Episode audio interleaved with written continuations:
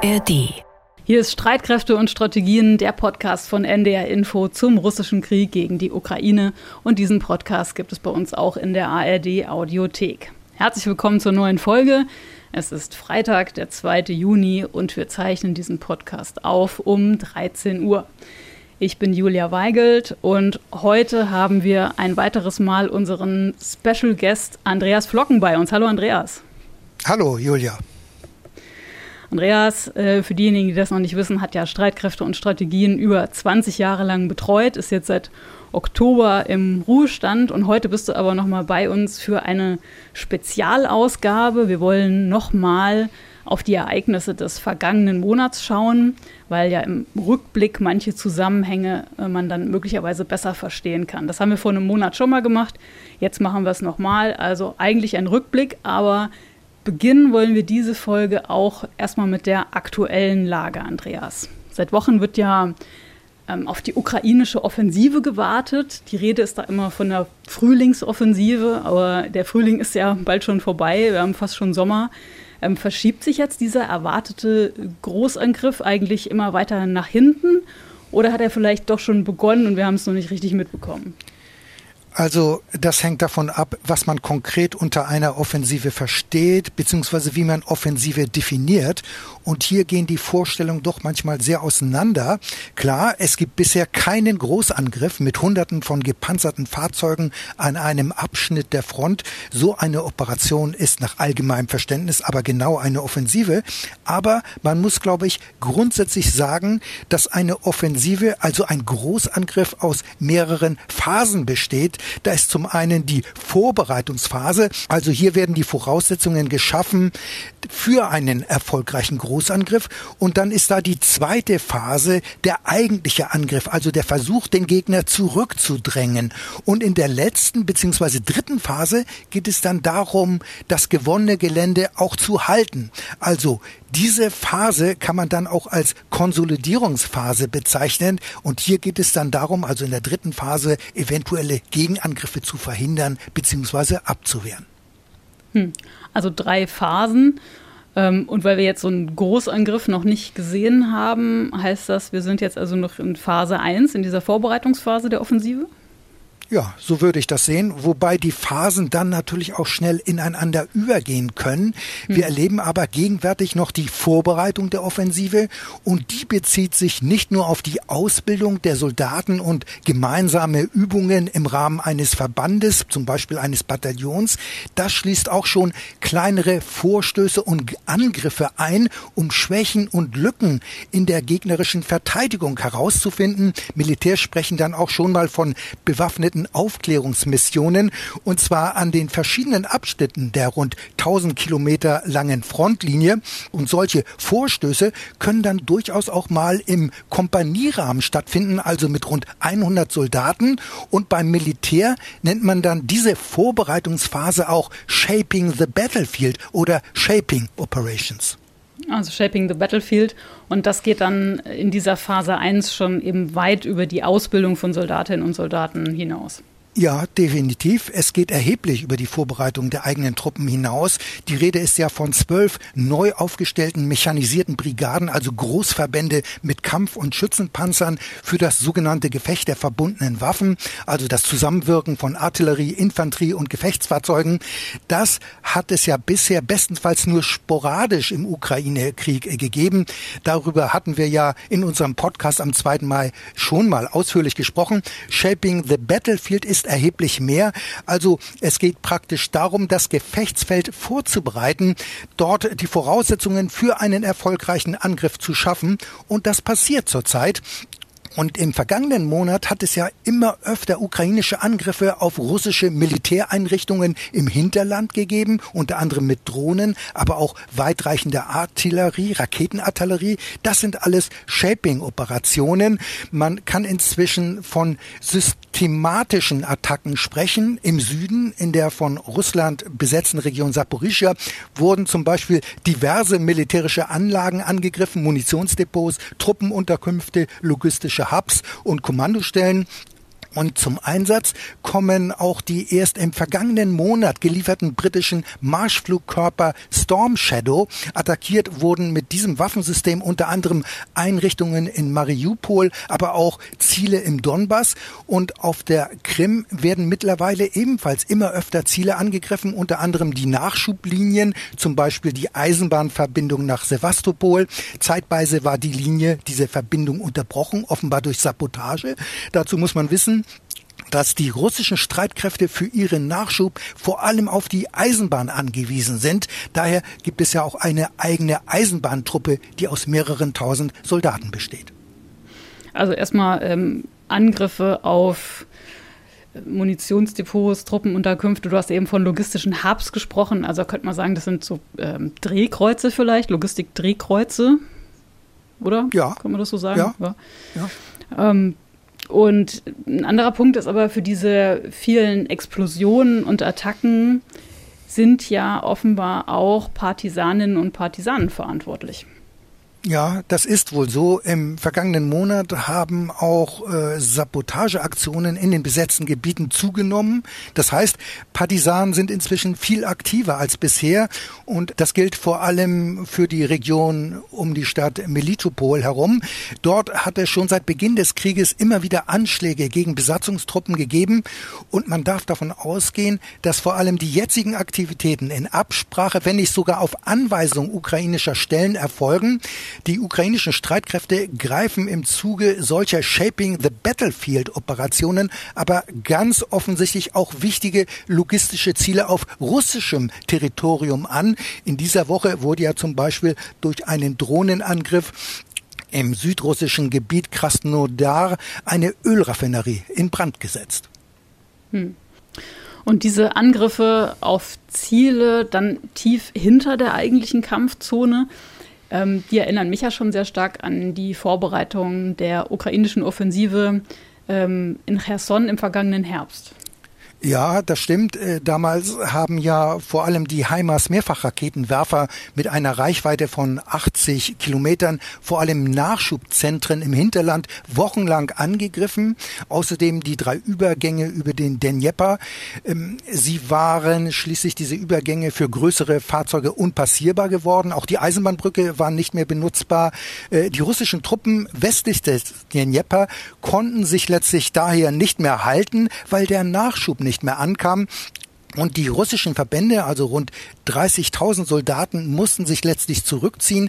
Das heißt, die Rückeroberung von Cherson wurde in erster Linie durch die Zerschlagung der russischen Versorgungspunkte und Nachschubwege erreicht und weniger durch die Zerschlagung von russischen Verbänden in Cherson selbst. Die Provinzhauptstadt ist ja dann praktisch kampflos eingenommen worden, weil die russischen Truppen sich bereits zurückgezogen hatten. Hm. Also das zeigt einfach nochmal, wie wichtig Logistik im Krieg ist.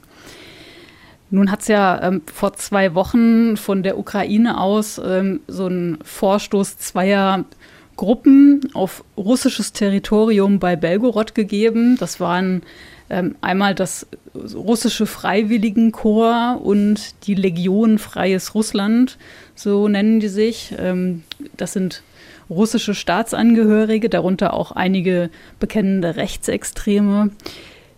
Andreas, wie ist denn diese Aktion einzuordnen, jetzt auch wenn man das nochmal mit Blick auf diese Shaping-Operationen sich anschaut? Die ukrainische Regierung hat sich ja äh, davon sehr schnell distanziert.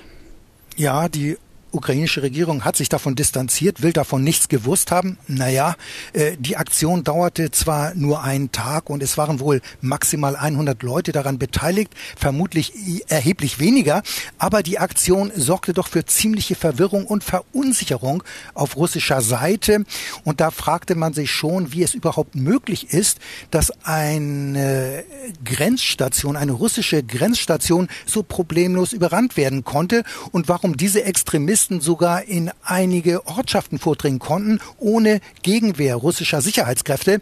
Also vor diesem Hintergrund deckt sich diese Aktion durchaus mit der ukrainischen Absicht, das Vertrauen der Bevölkerung, der russischen Bevölkerung in die russischen Streitkräfte und die russischen Behörden zu unterminieren.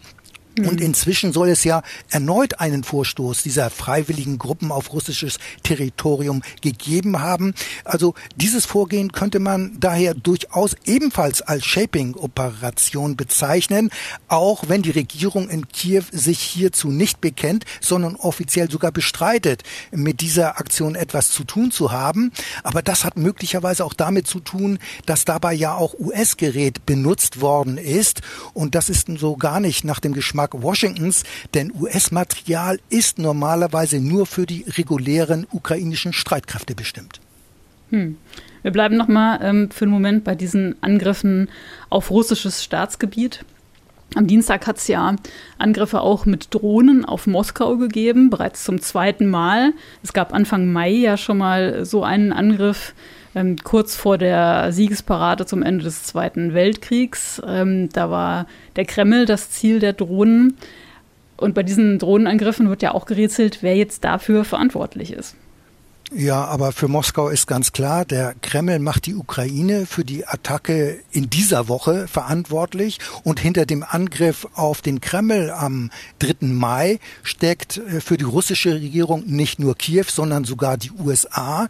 Die Ukraine sieht das natürlich selbst ganz anders. Kiew selbst bestreitet, an den jüngsten Drohnenangriffen auf Moskau direkt beteiligt gewesen zu sein. Es wird aber nicht verhehlt, dass es eine gewisse Genugtuung auf ukrainischer mhm. Seite gibt. Präsidentenberater Podoljak geht sogar von weiteren solcher Attacken aus. Und du hast ja eben gesagt, am Dienstag ist die russische Hauptstadt äh, von ja rund sogar 30 Drohnen angegriffen worden, so heißt es jedenfalls. Und zwar auch die bessere Wohngegend von Moskau, wo eben Teile der Elite wohnen. Insofern kommt der Krieg jetzt auch in die russische Hauptstadt, äh, kommt dort an. Und die Botschaft ist, anders als vom Kreml behauptet, ist der Krieg also kein keine sogenannte militärische Spezialoperation, die sich allein auf die Ukraine beschränkt, denn die Aktion hat ja zugleich gezeigt, wie verwundbar die Machtzentrale in Russland ist und daher würde so eine Drohnenattacke, so ein Drohnenangriff in einem durchaus etwas weiteren Sinne durchaus auch der Vorbereitung der Offensive und des Angriffs an sich dienen können. Ähm, kannst du das nochmal erklären? Also solche Aktionen mit kleineren Drohnen haben ja keine unmittelbaren militärischen Auswirkungen auf die geplante Offensive. Ähm, aber erklär doch mal, wie sie dann der Ukraine dennoch nutzen. Ja, also zunächst es ist richtig, äh, dass mit den Drohnenangriffen auf Moskau nicht Treibstofflager oder Nachschubwege ins Visier genommen worden sind. Insofern gibt es keinen unmittelbaren militärischen Effekt. Trotzdem würde ich diese Attacken als Vorbereitung der Offensive ansehen. Man muss den Begriff Shaping daher einfach etwas weiter fassen, nicht allein auf das Militärische einschränken, denn solche Attacken wie die Drohnenangriffe auf Russland oder in Russland selbst haben vor allem auch einen psychologischen Effekt und weniger einen militärischen. Sie sind also Teil der psychologischen Kriegsführung und diese wird jetzt auf diese Weise durch die Drohnen intensiviert, weil der Drohnenangriff für eine Verunsicherung und für Verwirrung beim Gegner führt. Also es gibt Zweifel an der russischen Verteidigungsfähigkeit, denn bei diesen Zielen ist es dann unerheblich, ob so eine Drohne einen beträchtlichen Schaden anrichtet. Allein der Umstand, dass so eine kleine Drohne Moskau bzw. den Kreml ziemlich problemlos erreichen kann, dieser Umstand zeigt bereits die Schwächen des Gegners. Das Vertrauen der russischen Bevölkerung in das Regime Putin soll so unterminiert werden, denn Russland sieht sich ja als Großmacht auf Augenhöhe mit den USA. Trotzdem sind seine Streitkräfte nicht in der Lage, kleine Drohnenattacken zu verhindern oder abzuwehren. Damit wird Russland natürlich als militärische Großmacht entzaubert und dann von der Realität eingeholt. Wir haben es schon gesagt, die Ukraine bestreitet, für diese beiden Drohnenangriffe verantwortlich gewesen zu sein. Hältst du das für glaubwürdig? Stimmt, äh, Kiew bestreitet eine direkte Beteiligung, aber ich denke, da ist große Skepsis angebracht. Kiew hat ja auch immer wieder bestritten, irgendetwas mit dem Angriff auf die Brücke von Kertsch auf der Krim im Oktober etwas zu tun zu haben. In der vergangenen Woche nun hat aber der Chef des ukrainischen Inlandsgeheimdienstes eine Beteiligung eingeräumt. Und was den Drohnenangriff auf den Kreml Anfang Mai angeht, kürzlich hatte die New York Times äh, recherchiert. Die US-Geheimdienste gingen davon aus, dass Kiew auch bei diesem Angriff eine Rolle gespielt habe. Zelensky selbst habe davon möglicherweise nichts gewusst. US-Geheimdienste halten es zudem für sehr, sehr unwahrscheinlich, dass es sich um eine sogenannte False Flag Operation des Kreml selbst gehandelt haben könne. Als Begründung wird die Auswertung der abgehörten Kommunikation russischer Stellen nach dem Drohnenanschlag ähm, angeführt im Kreml selbst. Ähm, verantwortlich seien offenbar ukrainische Stellen, aber die USA könnten laut New York Times nicht mit Sicherheit sagen, welche Stelle, welche Einheit dabei eine Rolle gespielt hat.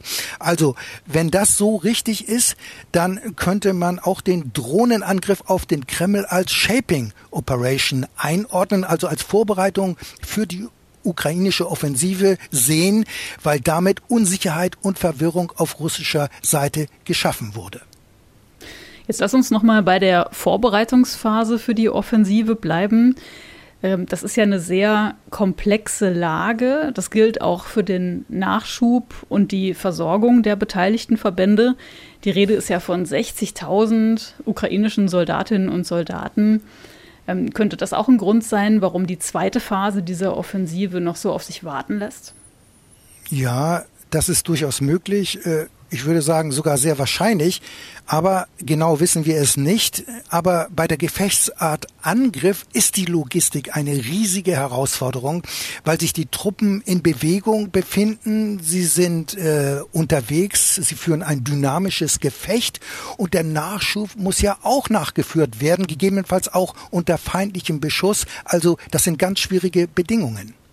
Ja, weil die Nachschubtruppe eben dann auch mal direkt in die Kampfzone gerät.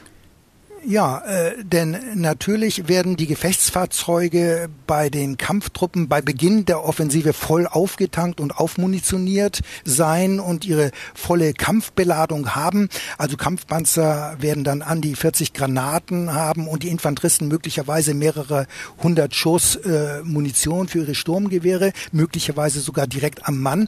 Aber je nach Intensität der Gefechte und der Kampfhandlungen wird das nicht reichen. Das heißt, es muss Munition nachgeführt geführt werden.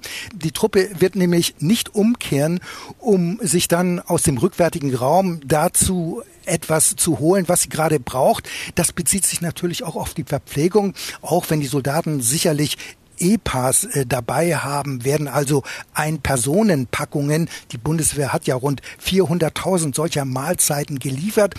Ganz erheblich wird insbesondere der Bedarf an Treibstoff sein, denn gerade der Verbrauch von Kraftstoff ist bei einer Offensive immens, denn ein Angriff ist wie gesagt eine bewegliche Operation. Man will ja vorrücken, um Räume zu gewinnen und das möglichst schnell. Hast du mal so ein Beispiel dafür? Also was verbraucht denn so ein Kampfpanzer, zum Beispiel der Leopard 2? Was, was braucht der denn so zum Beispiel an Sprit? Nun, der Leopard 2 hat ja rund äh, 1500 PS und der verbraucht dann natürlich auch entsprechend. Das muss man so sehen. Also vieles hängt natürlich von der Fahrweise beziehungsweise dem Gelände ab. Aber auf einer normalen asphaltierten Straße äh, verbraucht der Leopard schon etwas mehr als 300 Liter Diesel auf 100 Kilometer. Mhm. Und im unwegsamen Gelände ist das noch äh, erheblich mehr. Da ist der Leopard noch durstiger. Äh, da kann man auch schon mal auf 500 Liter kommen wobei man 500 Liter bei, auf 500 Liter, ja, äh, in Extremfällen, mhm. ja, wobei ja. man aber auch wissen muss, dass der Tank knapp 1200 Liter Diesel fassen kann. Also bei diesen Verbrauchswerten müssen die Militärs bei der Operationsplanung schon im Vorfeld genau überlegen, wo und wie die Kraftstoffversorgung aussehen soll, wenn gepanzerte Fahrzeuge eine zentrale Rolle bei dieser Offensive spielen sollen. Und das wird ja allgemein angenommen. Deswegen sind ja Kampfpanzer und andere Gefechtsfahrzeuge immer wieder äh, von der Ukraine gefordert worden. Und die Panzerhaubitze 2000 verbraucht übrigens nur unwesentlich weniger als der Leopard 2. Hm. Und die Panzerhaubitze 2000, das ist so ein großes Geschütz. Ähm, jetzt kommen wir nochmal zum Kampfpanzer Abrams der USA. Der braucht ja noch viel mehr. Ja, das stimmt. Die USA hatten ja nur widerwillig zugesagt, ebenfalls äh, 31 Abrams M1 Kampfpanzer zu liefern. Als Argument wurde unter anderem auch genannt, dass dieses Kettenfahrzeug nur sehr schwer zu versorgen sei, denn der Abrams hat eine Gasturbine und die läuft in erster Linie mit Kerosin, also mit Flugbenzin und der Verbrauch ist erheblich, bis zu 700 Liter auf 100 Kilometer. Also das Fassungsvermögen des Tanks ist dann aber auch bei rund 1900 Litern. Ähm, es heißt, für den US-Panzer können aber auch Diesel bzw. Benzin und anderer Kraftstoff verwendet werden. Trotzdem, durch den hohen Verbrauch ist der sogenannte Fahrbereich natürlich begrenzt. Daher werden vermutlich auch Tieflader eine wichtige Rolle spielen, die die Kampfpanzer in die Nähe der Kampfzone transportieren. Aber das ist natürlich alles sehr aufwendig, kostet viel Zeit. Das heißt, alles das muss in dem Operationsplan für die Offensive berücksichtigt werden. Also Logistikern kommt hier eine große Bedeutung zu. Hm. Jetzt sind ja in die Ukraine Gefechtsfahrzeuge aus unterschiedlichsten Ländern geliefert worden. Ist denn sichergestellt, dass diese Fahrzeuge alle auch mit Treibstoff und auch Ersatzteilen versorgt werden können? Äh, ein bisschen Hoffnung macht er ja, dass zumindest innerhalb der NATO diese äh, Single Fuel Policy gilt. Also, dass alle Fahrzeuge mit demselben Treibstoff auskommen müssen, eventuell mit ein paar Zusätzen. Ja, das ist erstmal der Anspruch, aber wie die Versorgung mit Einzelteilen und auch mit Treibstoff genau aussieht, äh, das wissen wir natürlich nicht genau. Es wird wohl nicht ganz einfach sein. Ähm, wir hatten ja hier in diesem Podcast schon mehrmals gesagt, äh, dass äh, dieser Flickenteppich von Gerät und Fahrzeugen und diversen Munitionsarten für jeden Logistiker ein Albtraum ist. Denn ich bin mir nicht sicher, ob man mit den Zapfpistolen der von Deutschland gelieferten Tank Tanklastwagen einen britischen Challenger 2 Kampfpanzer betanken kann, einen französischen AMX-10 oder auch einen T-72, denn die Einfüllstutzen am Tank sind nicht unbedingt alle genormt. Äh, das gilt für viele Teile und auch für das Zubehör. Das heißt, hier muss definitiv viel improvisiert werden was nicht passt, wird passend gemacht, wie man so sagt. Mhm. Notfalls mit einem selbstgebauten Trichter, um beim Tanken äh, vom, von Kraftstoff zu bleiben. Und dass die Ukrainer improvisieren können, das haben sie in diesem Krieg immer wieder bewiesen und gezeigt. Aber trotzdem muss man sich darüber bereits frühzeitig Gedanken machen, nämlich bei den Vorbereitungen der Bodenoffensive.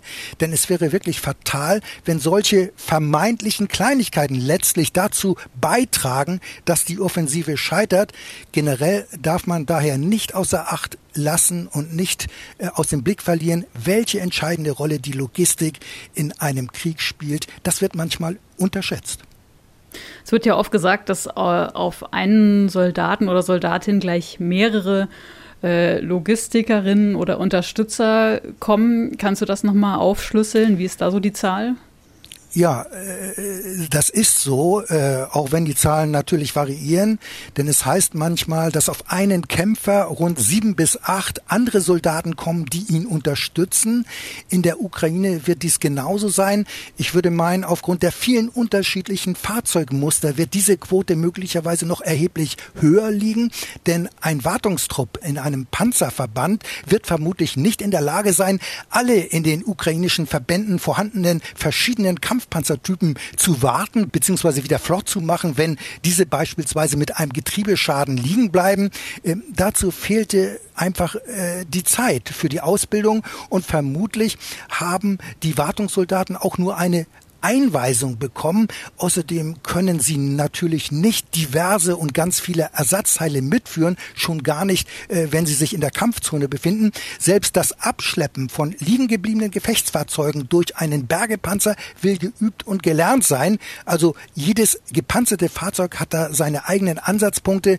Das alles ist nicht so einfach, wie man sich das auf den ersten Blick vielleicht vorstellt. Jetzt haben wir über das Material äh, gesprochen. Personal ist auch ein Thema. Man muss ja auch damit rechnen, dass bei dieser Offensive eben viele Soldatinnen und Soldaten verwundet werden. Die wollen dann auch versorgt werden. Ja, ganz klar. Und auch dafür müssen, wie du richtig sagst, Vorbereitungen getroffen werden. Äh, es wird äh, geplant werden müssen, wo äh, sogenannte Verwundetennester eingerichtet werden. Das sind also Sammelpunkte für verwundete Soldaten für die Erstversorgung. Es muss zudem geklärt werden, wie die weitere Rettungskette aussieht. Denn bei Verwundungen ist die Zeit ein ganz entscheidender Faktor. Davon kann abhängen, ob ein betroffener Soldat überlebt. Und zu klären ist, wo bei einer Offensive welche Sanitätskräfte bereitstehen oder abgestellt werden, wo ein beweglicher oder mehrere bewegliche Arzttrupps unterwegs sein sollen, äh, wie weit sie bei der Angriffsspitze der Kampftruppen mit dabei sind, wo gegebenenfalls Feldlazarette eingerichtet werden können und wo nicht, welche Operationen durchgeführt werden können, ob gegebenenfalls zivile Hospitäler oder andere Einrichtungen von der Sanitätstruppe genutzt werden können. Also es gibt eine Unmenge von Fragen, die geklärt und vorbereitet gestellt werden müssen. Das gilt nicht nur für die medizinische Versorgung und für den Nachschub, sondern auch für die Sammelpunkte für mögliche Kriegsgefangene. Denn auch dafür müssen Soldaten abgestellt werden und das muss im Vorfeld geregelt werden. Alles das sind riesige Herausforderungen für die Vorbereitung einer Offensive, denn die Logistik ist bei der Gefechtsart Angriff ungleich komplexer als bei der Verteidigung und es gilt daher nicht zu Unrecht der Ausspruch, Infanterie bzw. Kampftruppen gewinnen Schlachten, die Logistik aber gewinnt Kriege. Gesagt hat das einmal der US-General Pershing. Er war Befehlshaber des amerikanischen Expeditionskorps im Ersten Weltkrieg. Also die logistischen Vorbereitungen für eine Offensive sind immens. Äh, das ist jetzt klar geworden. Nun war ja von der ukrainischen Seite schon vor einem Monat zu hören, die Vorbereitungen für diesen Gegenangriff seien praktisch abgeschlossen. Ähm, das hat zumindest Verteidigungsminister Resnikow äh, Ende April gesagt. Das passt ja nicht so richtig zusammen. Ja, das stimmt. Die Stimmen aus Kiew sind manchmal sehr unterschiedlich und auch widersprüchlich, zumal Präsident Zelensky wenig später ja sagte, die Ukraine brauche noch etwas Zeit, weil noch nicht alle versprochenen Waffensysteme eingetroffen seien. Außerdem warnte Außenminister Kuleba vor zu großen Erwartungen. Also mit solchen widersprüchlichen Aussagen lässt man den Gegner natürlich auch ganz bewusst im Unklaren, wann es denn nun wirklich losgeht. Und wie dem auch sei, äh, die Shaping-Phase hat hat bereits begonnen. Das kann man sagen. Also die Vorbereitung mit militärischen Schlägen und Aktionen im Hinterland der Kampfzone, um so die russischen Streitkräfte zu schwächen. Und es ist natürlich weiterhin offen, wann der eigentliche Gegenangriff beginnt. Und auch natürlich, ob es mehrere Schwerpunkte geben wird oder ob sich die ukrainischen Streitkräfte nur auf einen bestimmten Abschnitt konzentrieren werden, indem sie dann möglicherweise durchbrechen wollen. Es ist ja oft zu hören, man wolle im Süden zum Asowschen Meer vorstoßen, denn so könnte dann die russische Landbrücke zur Krim durchschnitten werden. So eine Militäroperation würde durchaus Sinn machen. Ob es aber dazu kommt, das wissen wir noch nicht, denn da spielen zahlreiche Faktoren Faktoren eine Rolle, die müssen alle von den Militärplanern abgewogen werden und die führen dann zum Entschluss, wo, wann und wie der Gegenangriff dann erfolgen wird. Im vergangenen Monat ist ja auch der Generalinspekteur der Bundeswehr in die Ukraine gereist, Carsten Breuer. Ähm, er wollte sich selbst vor Ort ein Bild machen über den äh, Vorbereitungsstand für die Offensive. Ähm, es sind ja auch diverse Waffensysteme aus Deutschland in die Ukraine geliefert worden und Carsten Breuer war wohl zufrieden, Andreas. Ja, der Besuch erfolgte Anfang Mai und Breuer sagte der deutschen Presseagentur anschließend, die ukrainischen Vorbereitungen kämen gut voran. Interessant war, dass der Generalinspekteur äußerte, dass der Leopard 2 Kampfpanzer bereits im Gefecht eingesetzt werde. Ähm, das habe er von der ukrainischen Führung erfahren. Man muss aber feststellen, dass es dafür noch keinen Beleg gibt. In den sozialen Medien hätte das schnell die Runde gemacht. Also es ist nicht ausgeschlossen, dass der Bundeswehrgeneral hier da möglicherweise offenbar hinter die Fichte geführt worden ist, wie man so sagt. Klar ist aber auch, dass die Panzerhaubitze 2000 und der Flakpanzer Gepard im Einsatz sind und das schon seit Monaten. Ein Detail zu dem Besuch. Der Generalinspekteur war ja äh, in Uniform in Kiew äh, und das war durchaus umstritten. Ja, äh, umstritten war wohl nicht der Besuch an sich, sondern dass er sich hat fotografieren lassen in Flektan zusammen mit der ukrainischen Militärspitze. Mit dabei war übrigens auch General Freuding, der bei der Bundeswehr für die Ukraine zuständig ist und ja demnächst Chef des neuen Planungsstabes werden soll. Es gab Kritik von der Linkspartei, aber auch von anderer Seite und der Vorwurf war, mit so einem Auftritt leiste man Vorschub, Deutschland könne Kriegspartei werden. Aber genau das will ja die Bundesregierung vermeiden. Also der Auftritt war politisch äh, wohl eher unklug da kann man äh, schon von mangelndem Fingerspitzengefühl sprechen, dass sich der Generalinspekteur ein eigenes Bild vor Ort machen wollte. Das ist nachvollziehbar und auch okay.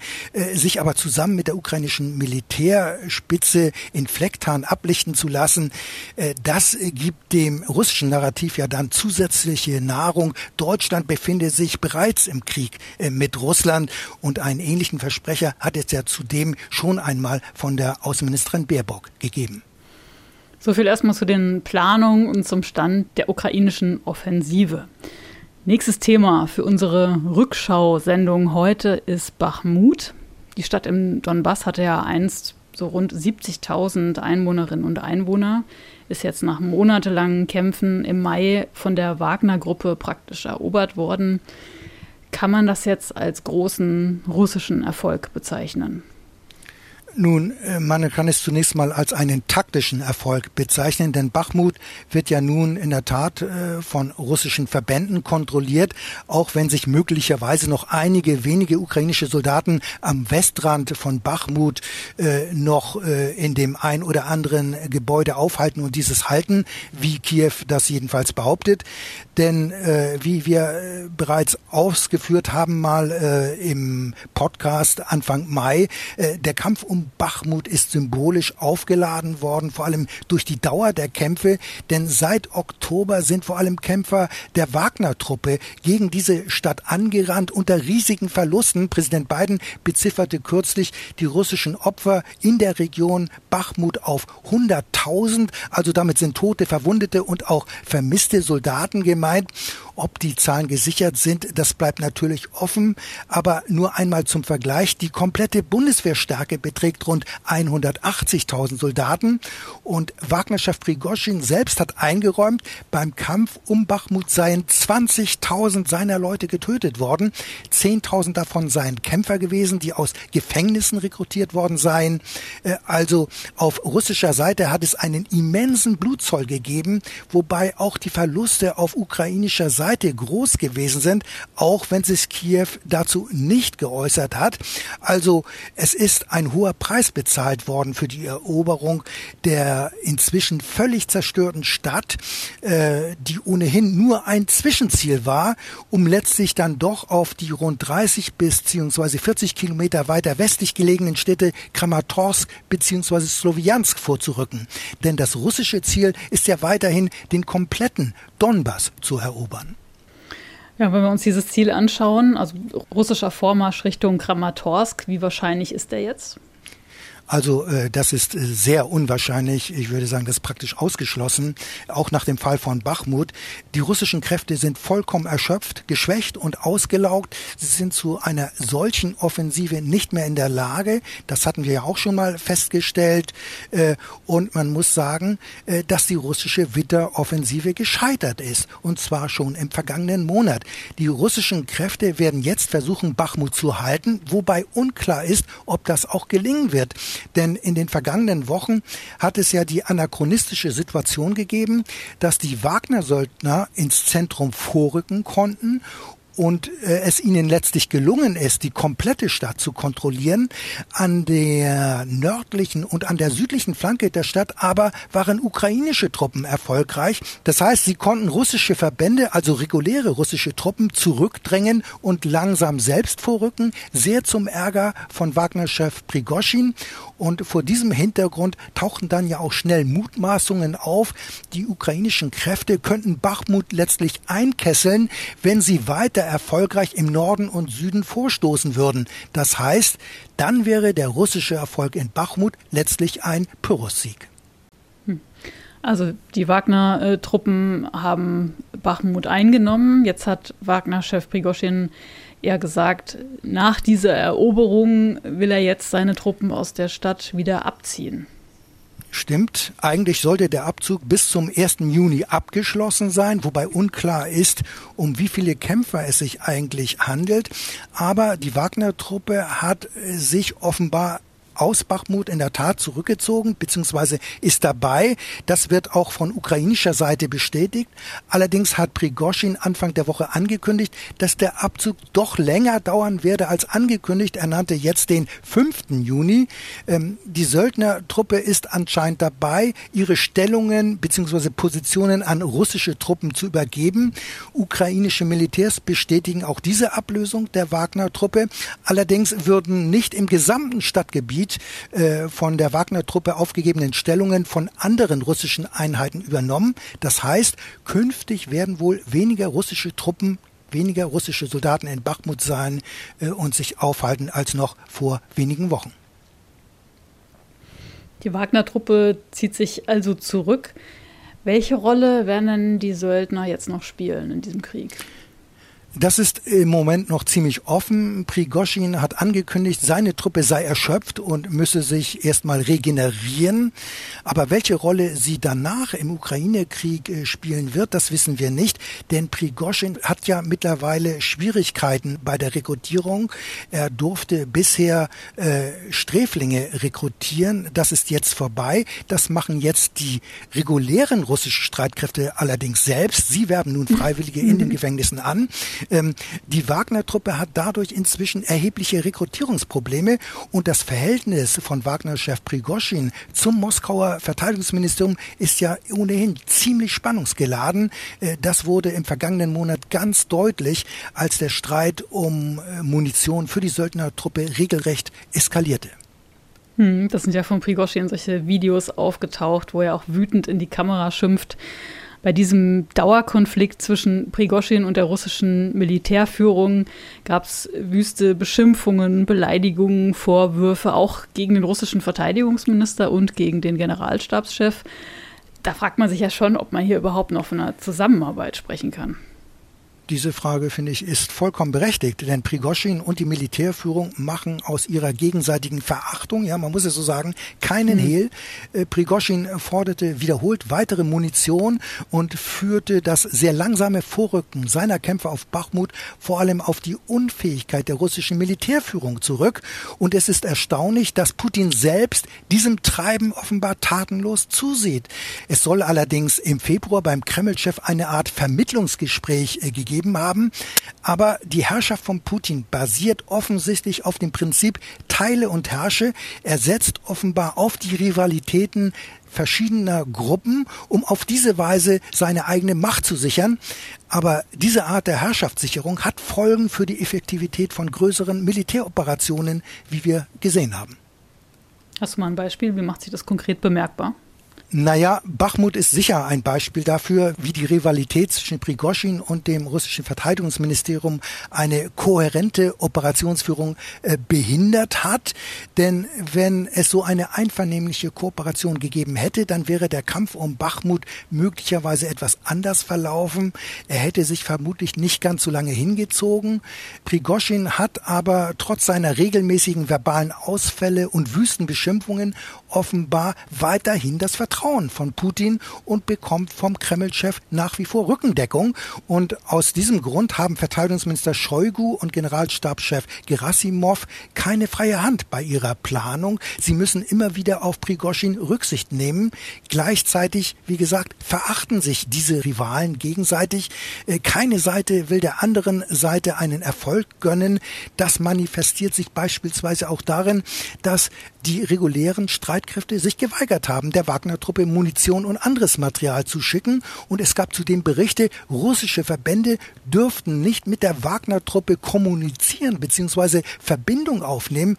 Also so kann man natürlich keine gemeinsame Militäroperation durchführen. Und der Hintergrund dieses Dauerkonfliktes ist offenbar, die von Gerasimov befehligte Winteroffensive ist gescheitert und für das Moskauer Verteidigungsministerium war es wohl nur sehr schwer vorstellbar, erkennbar, dass die Wagner-Truppe in Bachmut Fortschritt machte, auch wenn sie sehr langsam waren und einen hohen Blutzoll zur Folge hatten. Äh, der US-Militärexperte Michael Kaufman kommt daher zu dem Schluss, die russische Militärführung wollte vor diesem Hintergrund nicht zulassen, dass die Wagner-Truppe Bachmut einnimmt, deswegen habe man Prigoschin sabotiert, so Kaufman zur Süddeutschen Zeitung. Letztlich habe man gehofft, Wagner auszuboten, um Bachmut selbst zu erobern. Aber daraus wurde ja dann nichts. Und da Prigoschin offenbar trotz dieser Querelen das Vertrauen von Putin hat, ist die Wagner-Truppe weiterhin ein wichtiger Akteur im Ukraine-Krieg. Und man darf gespannt sein, welche Rolle diese Truppe im weiteren Verlauf des Krieges spielen wird. Dieser Dauerstreit, das muss man auch sehen, nützt natürlich der Ukraine.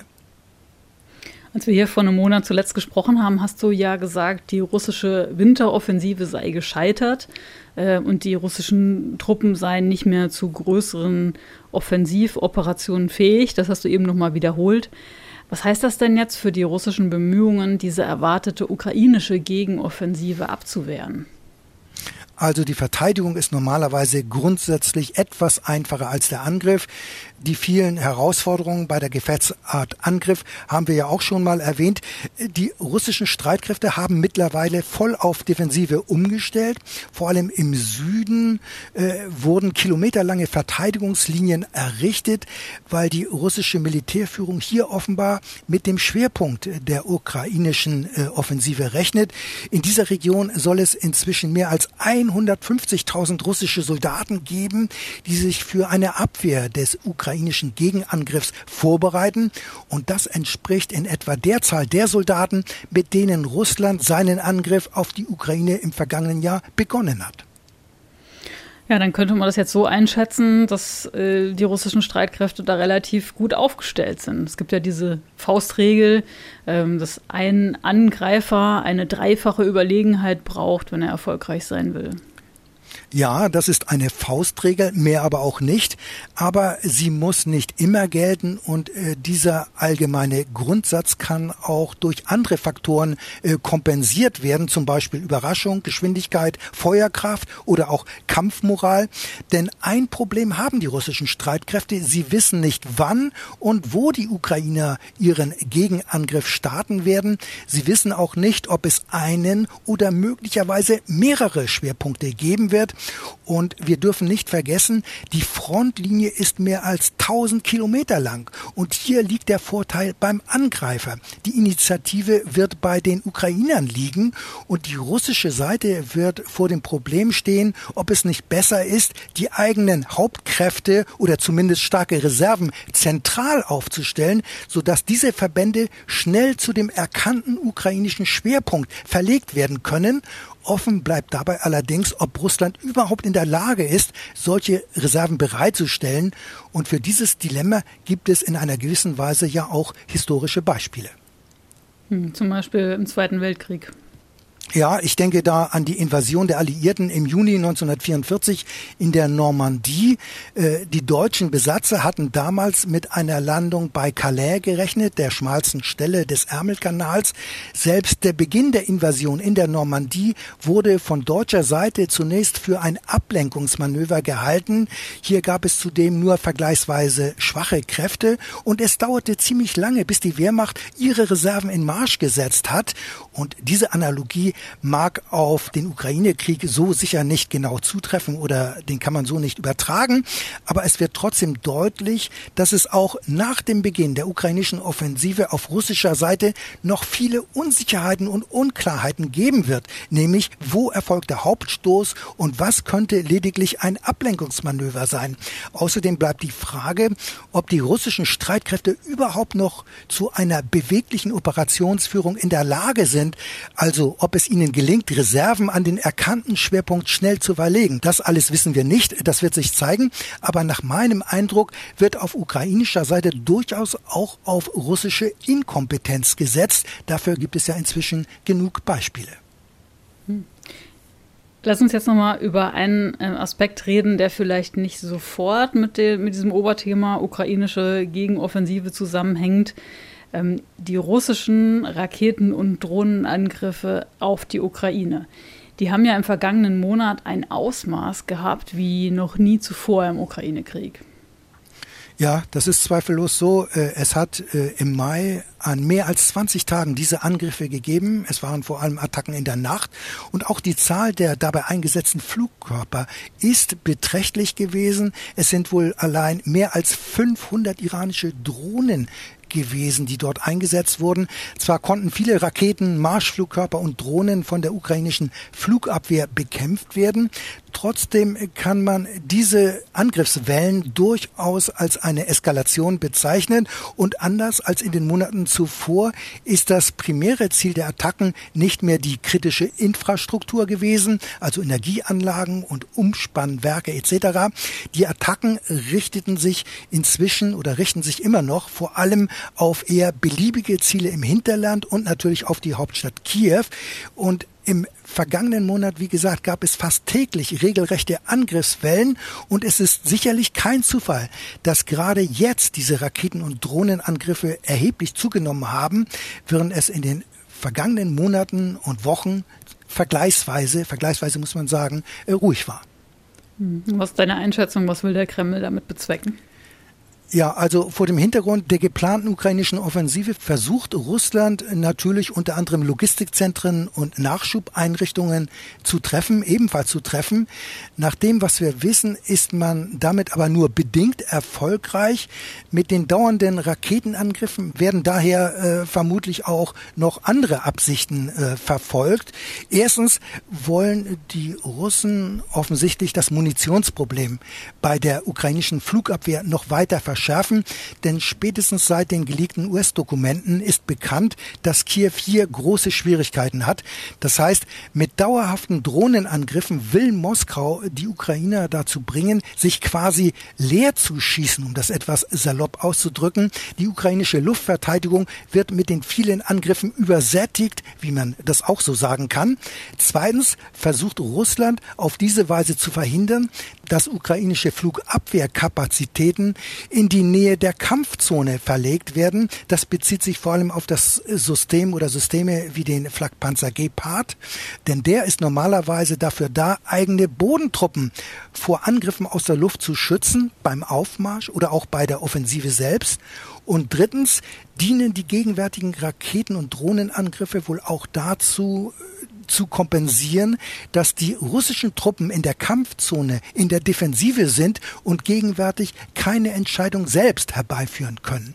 Und es gibt ein viertes Ziel, denn offensichtlich versucht Moskau mit diesen Dauerattacken mittelfristig die ukrainische Flugabwehr komplett auszuschalten und die russische Luftüberlegenheit in der Ukraine herzustellen. Eine russische Luftherrschaft, die hätte dann aber wirklich gravierende Folgen. Hm, kannst du mal zusammenfassen, was wären das für Folgen? Naja, äh, bisher trauen sich die russischen Kampfflugzeuge nicht in den ukrainischen Luftraum hinein, wegen der starken Luftverteidigung. Dabei sind die russischen Luftstreitkräfte noch weitgehend intakt, anders als die Landstreitkräfte. Die Raketen- und Marschflugkörper werden gegenwärtig viel mehr aus dem russischen Luftraum abgefeuert oder von Schiffen aus, den, aus dem Schwarzen Meer. Das würde sich bei einer russischen Luftüberlegenheit ändern. Russische Kampfflugzeuge könnten dann ungehindert in der Ukraine operieren. Sie wären dann in der Lage, den Nachschub aus dem Westen, aus der Luft anzugreifen. Mit Flugzeugen ist das einfacher, denn es ist schon erstaunlich, dass Russland bisher dazu mit seinen Raketen offenbar nicht in der Lage war und ist, denn bisher ist nicht bekannt geworden, dass westliche Waffenlieferungen ernsthaft gefährdet worden sind durch Luftangriffe oder Raketenangriffe. Das würde sich aber alles bei einer russischen Luftüberlegenheit ändern dann hätte aber auch eine ukrainische Gegenoffensive letztlich geringere Erfolgsaussichten. Also wir sehen, mit den russischen Raketenangriffen wird eine Art äh, Gegenstrategie äh, aufgebaut oder entwickelt gegen die bevorstehende ukrainische Bodenoffensive. Denn bei einer russischen Luftüberlegenheit würde sich der Kriegsverlauf dramatisch ändern. Und kann diese Strategie Russlands denn Erfolg haben? Ja, also das ist offen. Das hängt natürlich auch davon ab, ob und wie lange die bodengebundene Luftverteidigung funktioniert und sich weiter halten kann. Denn eins muss man sehen, die Flugabwehr ist immens teuer.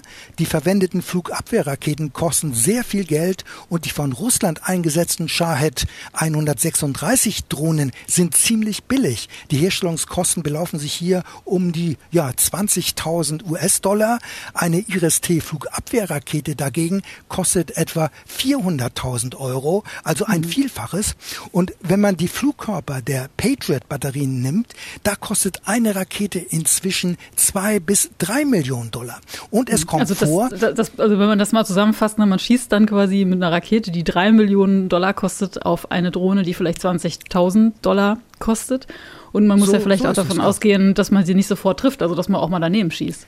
Ja, und äh, daher kommt es auch vor, dass auf ein Luftziel gleich zwei äh, Abwehrraketen abgefeuert werden.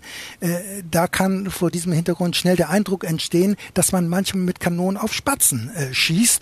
Und da stellte schon die Frage, wie lange die Ukraine das durchhalten kann, wenn diese russischen Angriffe in dieser Intensität andauern. Ohne westliche Hilfe definitiv nicht lange, denn auch die Vorräte der NATO-Staaten sind natürlich begrenzt.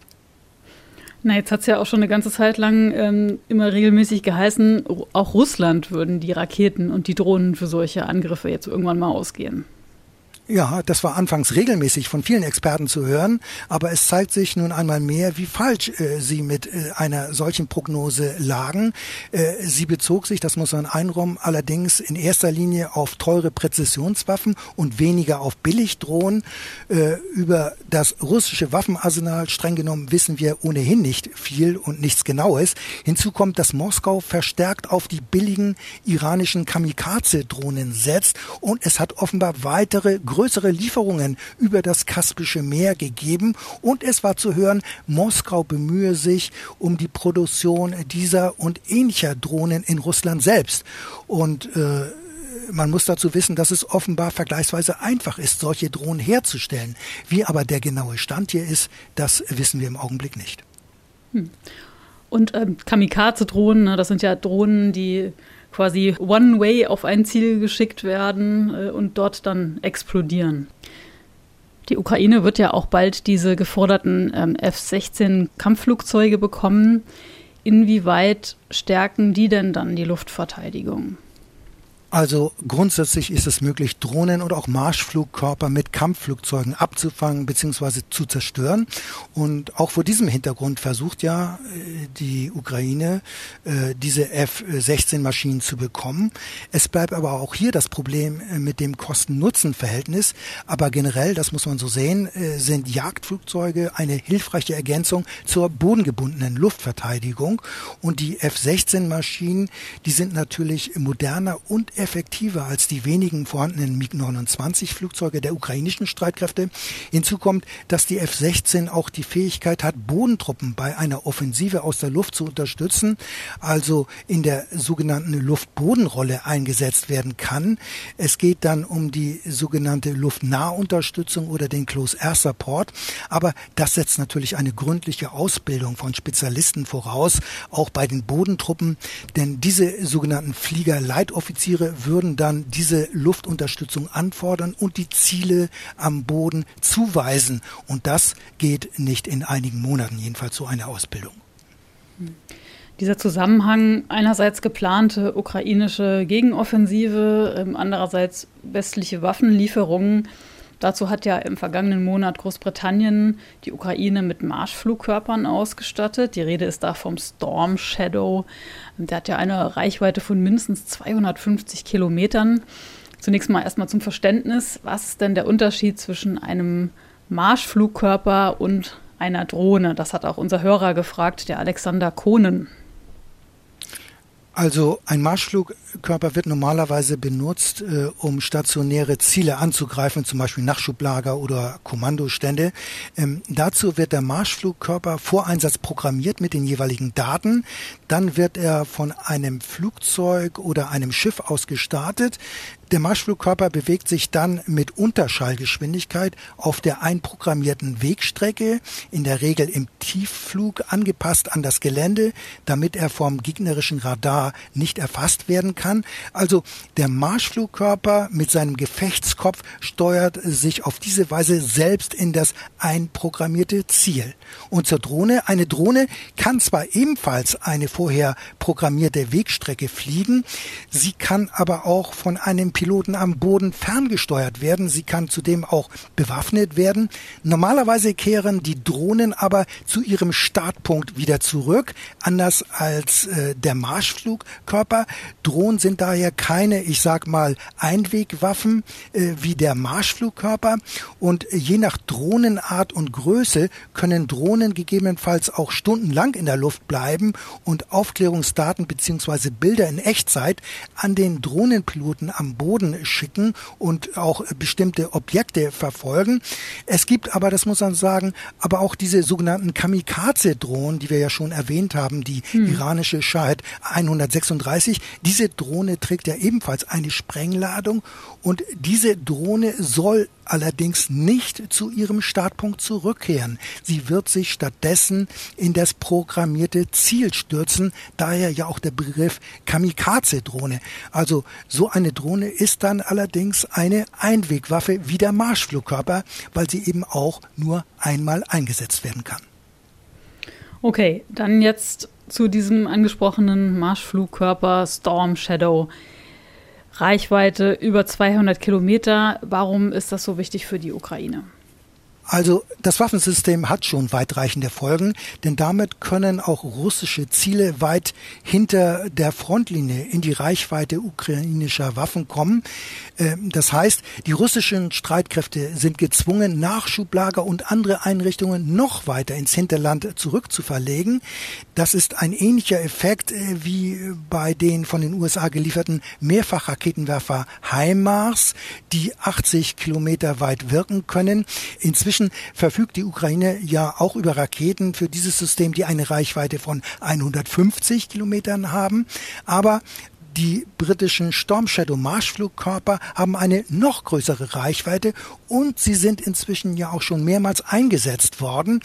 Die USA, das muss man sehen, weigern sich ja weiterhin, solche weitreichenden Waffen an die Ukraine zu liefern, weil Washington befürchtet, die Systeme könnten genutzt werden, auch Ziele im russischen Kernland zu bekämpfen. Und die USA befürchten, damit würde man den Krieg noch weiter eskalieren. Die britische Regierung teilt diese Befürchtungen aber offensichtlich nicht, sonst hätte sie ja den Storm Shadow Marschflugkörper nicht geliefert. Also in dieser Frage haben die westlichen Länder keine einheitliche Position. Stichwort einheitliche Position. Äh, lange hatte sich der Westen ja geweigert, westliche Kampfflugzeuge zu liefern. Nach den Zusagen von westlichen Kampfpanzern ähm, drängt Kiew jetzt aber verstärkt auf die Lieferung von F-16. Und seit dem vergangenen Monat gibt es ja auch so eine F-16 Kampfjet-Allianz. Wie ist es dann zu diesem Kurswechsel gekommen?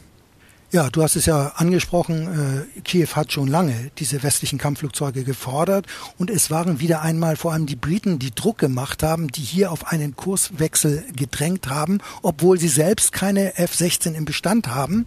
Die Niederländer und die osteuropäischen NATO-Mitglieder unterstützen diesen Kurswechsel.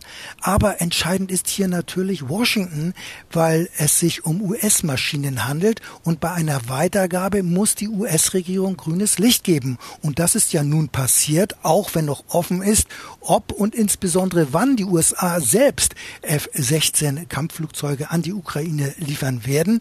Und der Grund, warum Washington sich hier äh, bewegt hat, ist offenbar, dass in der F-16-Frage die Spaltung Spaltung der westlichen Allianz drohte. Und um diesen Eindruck zu verhindern, haben die USA ganz offensichtlich ihre bisherigen Bedenken zurückgestellt. Außerdem wurde natürlich als Bedingung genannt, dass die F-16 nicht für Angriffe auf das russische Kernland äh, eingesetzt werden dürfen.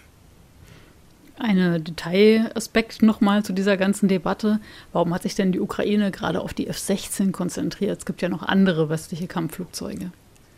Ja, da muss man sehen, dass äh, die F-16 vor allem bei vielen westlichen äh, Staaten äh, im Bestand ist. Das heißt, damit verbunden gibt es nicht nur viele Maschinen, es gibt auch viele Ersatzteile und technischen Support. Ähm, die F-16 ist zudem ein modernes und vielseitiges Kampfflugzeug. Ähm, die Maschine kann in vielen Funktionen eingesetzt werden. Das Flugzeug kann in mehreren Rollen äh, eingesetzt werden. Die Militärs sagen, wir haben es ja schon mal genannt, äh, kann die sogenannte Luftboden Bodenrolle äh, übernehmen. Das heißt, die Maschine kann Bodentruppen aus der Luft unterstützen. Zugleich kann die F-16 als Jäger eingesetzt werden, also gegnerische Kampfflugzeuge abfangen und bekämpfen, auch Drohnen und Marschflugkörper. Und hilfreich ist dabei auch die moderne Elektronik, ein weitreichendes Radar, mit dem russische Kampfflugzeuge schon über eine Entfernung von mehr als 100 Kilometern erkannt und bekämpft werden können mit weitreichenden entsprechenden Luft-Luft-Raketen.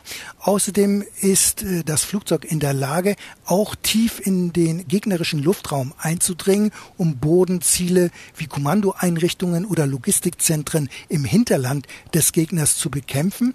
Zudem kann die Maschine auch weitreichende Luftbodenraketen tragen und andere Distanzwaffen einsetzen. Allerdings ist für den Betrieb dieses Flugzeug eine umfassende Infrastruktur notwendig. Die Logistikkette und Wartung ist erheblich aufwendiger als die Instandsetzung von Kampfpanzern. Techniker müssen ausgebildet werden und das geht alles nicht von heute auf morgen. Da kann man also davon ausgehen, dass bei der geplanten ukrainischen Offensive die F-16 noch keine Rolle spielen wird.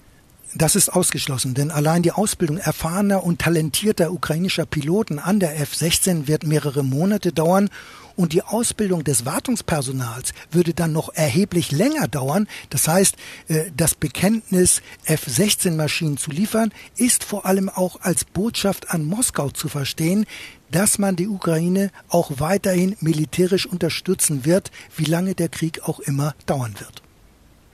Nochmal Blick auf die deutsche Position. Deutschland hat ja selber keine F-16-Kampfflugzeuge, äh, war aber äh, trotzdem gegen eine Lieferung grundsätzlich von Kampfflugzeugen, wie die USA auch. Ist Deutschland da jetzt komplett außen vor in dieser Kampfjet-Allianz? Also erstmal ja, Deutschland wird zunächst keine aktive Rolle spielen. Das hat ja auch der Verteidigungsminister so gesagt.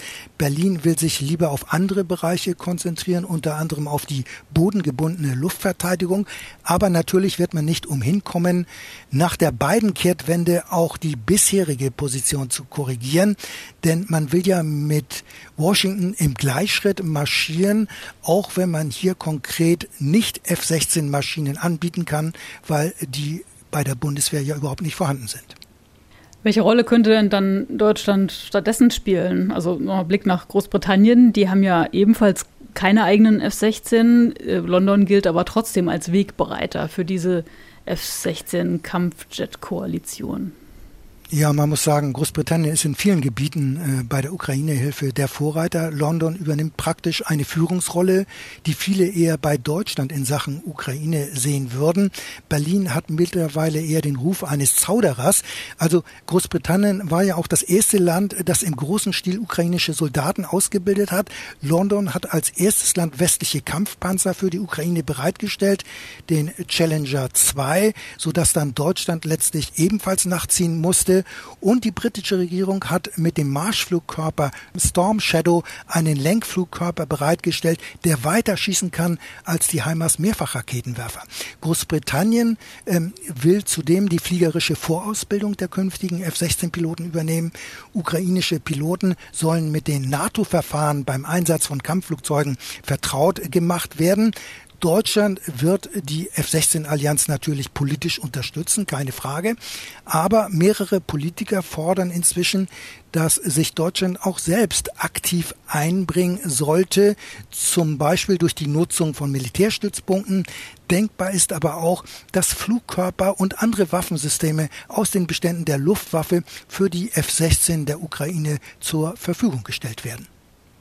Kann das Deutschland denn? Also es ist ja die Rede inzwischen auch vom äh, Marschflugkörper Taurus, über den die Luftwaffe verfügt. Ja, Deutschland könnte durchaus einen Beitrag leisten, denn grundsätzlich passen die Waffen der deutschen Luftwaffe auch unter eine F-16, wenngleich es möglicherweise die eine oder andere Anpassung ähm, geben müsste. Denn innerhalb der NATO sind die wichtigsten Kampfflugzeuge interoperabel. Das heißt, die Flugzeuge können im Prinzip auch die Raketen und die Bewaffnung anderer Maschinen übernehmen. Das heißt, die Waffen eines Eurofighters können auch von einer F-16 getragen werden. Und der deutsche Beitrag könnte also darin liegen, künftig gegebenenfalls ukrainische F-16 mit dem deutschen Marschflugkörper Taurus auszustatten. Davon hat die Luftwaffe rund 600 im Bestand. Voraussetzung ist natürlich das grüne Licht der Bundesregierung. Also hier könnte Deutschland durchaus eine aktive Rolle spielen, wenn man wirklich möchte. Denn der Taurus Marschflugkörper ist weitgehend baugleich mit dem Storm Shadow und er hat eine Reichweite von mehr als 500 Kilometern. Er könnte damit also theoretisch auch leicht Ziele im russischen Kernland ins Visier nehmen. Ja, also dann wäre die Frage mit Ja beantwortet. Ne? Deutschland könnte durchaus bei dieser Kampfjet-Koalition mitmachen, selbst wenn die Bundeswehr äh, keine eigenen F-16 hat. Ja, das wäre durchaus möglich, wie gesagt, mit diesem Marschflugkörper Taurus, denn Zelensky soll bereits bei seinem Besuch in Berlin im vergangenen Monat danach gefragt haben und das Verteidigungsministerium hat mittlerweile auch bestätigt, dass die Ukraine an der Lieferung dieses Marschflugkörpers interessiert ist. Also, wenn der politische Wille vorhanden ist, könnte Berlin also durchaus eine aktive Rolle spielen in der Kampfjet-Allianz, auch ohne F-16. Man muss aber sehen, dass die Bundesregierung eher sehr vorsichtig und behutsam agiert. Äh, das hat sie ja immer wieder gezeigt bei der Lieferung schwerer Waffen, bei Kampfpanzern und auch bei anderen Systemen. Außerdem ist Deutschland nie vorangegangen, hat keineswegs eine Führungsrolle übernommen, sondern äh, hat sich in erster Linie an den USA äh, orientiert, zuletzt ja bei der Lieferung äh, der Kampfpanzer Leopard. Da hat sich Berlin erst bewegt, nachdem auch die USA zugesagt haben, Abrams Kampfpanzer zu liefern, und zwar erst nach entsprechendem Druck aus Berlin. Mancher spricht sogar von einem Ultimatum an beiden. Das heißt, für die F-16 beziehungsweise den Marschflugkörper Taurus, Berlin wird wohl auch hier vor allem auf Washington blicken, bevor die Bundesregierung sich dann selbst bewegt. Thema Waffenlieferungen. Im vergangenen Monat hat ja der ukrainische Präsident Zelensky auch Berlin besucht. Er ist ja auch noch in andere europäische Hauptstädte gereist und als Begrüßungsgeschenk, wenn man das so sagen kann, hat die Bundesregierung ein umfangreiches Waffenpaket geschnürt, wert 2,7 Milliarden Euro. Aber es gab dann doch noch einige Unklarheiten. Ja, es bleiben einige Fragen offen, denn in dieses Paket wurden offenbar auch bereits längst gemachte Zusagen aufgenommen und äh, vieles kann nicht äh, schon demnächst geliefert werden, sondern es wird äh, bis dahin noch viel Zeit in das Land gehen. Zum Beispiel sind äh, in dem Paket die genannten 18 Radhaubitzen schon im Sommer vergangenen Jahres von Kiew angefragt worden und offenbar hat Berlin bereits im Dezember den Verkauf genehmigt, den Verkauf aus Deutschland. Radhaubitzen äh, sind Waffensysteme wie die Panzerhaubitze 2000, nur statt auf Kette auf einem Radfahrzeug. Äh, und bei dem angekündigten Waffenpaket handelt es sich zudem fast durchweg um Systeme, die von der Industrie kommen und nicht von der Bundeswehr, die ja ohnehin von allem viel zu wenig hat. Ähm, so wird es nun weitere 20 Marder Schützenpanzer geben, zusätzlich zu den bereits gelieferten 40. Inzwischen werden 110 Kampfpanzer vom Typ Leopard 1 auf der Liste im Internet aufgeführt. Äh, es handelt sich dabei um ein gemeinsames Projekt mit Dänemark. Zunächst mhm. war lediglich von 30 Leopard 1 die Rede. Außerdem hieß es anfangs noch, man werde über 100 gepanzerte Gefechtsfahrzeuge liefern. Welche aber genau, das blieb äh, offen und auf Nachfrage eines Journalisten in der Regierungspressekonferenz konnte eine Sprecherin des Verteidigungsministeriums keine Angaben machen. Sie verwies den Fragesteller stattdessen an die Industrie. Dort solle er doch bitte nachfragen. Also Da ging ganz offensichtlich vieles durcheinander. Das Waffenpaket wurde wohl mit heißer Nadel gestrickt und ziemlich hastig für den anstehenden Zelensky-Besuch zusammengestellt. Es sollte mit 2,7 Milliarden Euro offenbar besonders wuchtig aussehen. Aber wie gesagt, äh, da ist auch viel Bekanntes dabei, wobei allerdings nicht unterschlagen werden soll, dass die Bundeswehr weitere vier Luftverteidigungssysteme Iris-T zugesagt hat. Aber bis die produziert und ausgeliefert werden, wird ebenfalls viel Zeit ins Land gehen, denn die Bundeswehr verfügt ja noch nicht einmal selbst über diese Systeme. Du hast eben diese Liste angesprochen von Waffen und militärischer Ausrüstung, die Deutschland äh, in die Ukraine geliefert hat oder zumindest äh, genehmigt hat, dass es dorthin geliefert werden soll. Und einen Link zu dieser Liste, den finden Sie, findet ihr auch bei uns in den Show Notes. Nochmal ein Aspekt dazu. So ein Hin und Her hat es ja auch um weitere Gepard-Flugabwehrpanzer gegeben. Ja, die Bundesregierung hatte zunächst auch von der Lieferung weiterer 15 Gepard Flugabwehrpanzer gesprochen. Doch in der dann publizierten Liste der Waffenlieferung tauchten diese zunächst nicht auf, anscheinend weil sie aus Katar kommen sollen. Aber zu diesem Zeitpunkt hatte Katar nach Information der Süddeutschen Zeitung offenbar dem Deal noch gar nicht zugestimmt. Die Bundesregierung selbst will dazu nichts sagen. Sie stellt sich nur auf den Standpunkt, die Waffen kommen von der Industrie. Das ist ja aber selbst selbstredend, denn die Bundeswehr hat den Flak-Panzer Gepard vor rund zehn Jahren ausgemustert. Ein Fehler, wie man inzwischen bei der Bundeswehr einräumt. Also möglicherweise will oder wollte Katar die äh, Gepard Flakpanzer, die ja vor allem auch bei der Fußball-WM eingesetzt wurden, gar nicht mehr abgeben, weil man die Relevanz dieses Waffensystems im Zuge des Ukraine-Krieges realisiert hat. Und die Bundesregierung hat möglicherweise zu früh kommuniziert, dass es für die Ukraine weiterer Gepard für die Ukraine geben soll, also vor dem Zelensky-Besuch. Aber seit dem 23. Mai, das muss man sagen, stehen die Gepard-Panzer auch auf der Liste der Waffenlieferungen, äh, die ja im Internet steht. Da kann sich dann ja jeder selbst ein Bild machen. Übrigens sind dort auch 300.000 Schuss Munition für den Gepard äh, Flakpanzer äh, aufgeführt, die geliefert werden sollen. Mancher wird sich ja noch erinnern, dass es erhebliche Probleme mit der 35 mm Munition bei der Lieferung der ersten rund 30 Gepard Panzer gegeben hat. Man hatte gerade mal äh, 6000 Schuss äh, in die Ukraine geliefert und Bemühungen mehr zu bekommen beziehungsweise diese Munition nachzuproduzieren, die waren äußerst schwierig. Aber das Problem hat man jetzt offenbar in den Griff bekommen. Rheinmetall wird die Munition nun produzieren. Ausgeliefert wird sie aber frühestens im Sommer. Das heißt also, es kann bis Juli, August dauern, möglicherweise aber auch noch länger. Danke, Andreas, für diese Zusammenfassung des vergangenen Monats. Das war es von uns für heute hier bei Streitkräfte und Strategien. Anregungen, Fragen oder Kritik können Sie, könnt ihr wie immer gerne schicken an die Mailadresse streitkräfte.ndr.de. Unsere nächste Folge gibt es dann wieder am Dienstag. Für heute sagen Tschüss, Julia Weigelt und Andreas Flocken. Und zum Schluss haben wir noch eine Podcast-Empfehlung für die ARD Audiothek.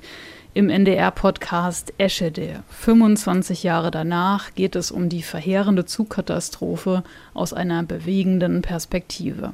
Ich bin Miriam Arns, Journalistin und Podcastautorin. Der 3. Juni 1998 ist ein Tag, der mein Leben verändert hat. Denn meine Mutter steigt an diesem Tag in Würzburg in den ICE 884. Sie will zu einem Klassentreffen in Dänemark. Sie hat meine kleine Schwester dabei, die ist da erst zwei Jahre alt. In Hamburg müssen sie umsteigen, aber der Zug wird Hamburg nicht erreichen. Kurz hinter Hannover entgleist er und rast in eine Brücke. 101 Menschen sterben, 105 werden verletzt. Viele Jahre lang wollte ich mich nicht mit dem Zugunglück auseinandersetzen. Jetzt, 25 Jahre später, ist es an der Zeit. Vielleicht ist es mein Alter. Ich bin jetzt fast so alt wie meine Mutter, als sie zusammen mit meiner Schwester in den ICE 884 gestiegen ist. Vielleicht ist auch einfach genug Zeit vergangen. In diesem Podcast frage ich mich, was genau ist am 3. Juni 1998 passiert? Im Zug und in dem kleinen Ort Eschede, dessen Anwohner spontan zu Notfallhelfern geworden sind. Wer ist für den Unfall verantwortlich? Wie geht es anderen Hinterbliebenen und Überlebenden? Und inwiefern beeinflusst dieser Tag, diese wenigen Sekunden an einem warmen Junimorgen vor 25 Jahren, noch heute das Leben der vielen Menschen, die von dem Unglück betroffen sind? Darum geht es in diesem Podcast. Eschede, 25 Jahre danach.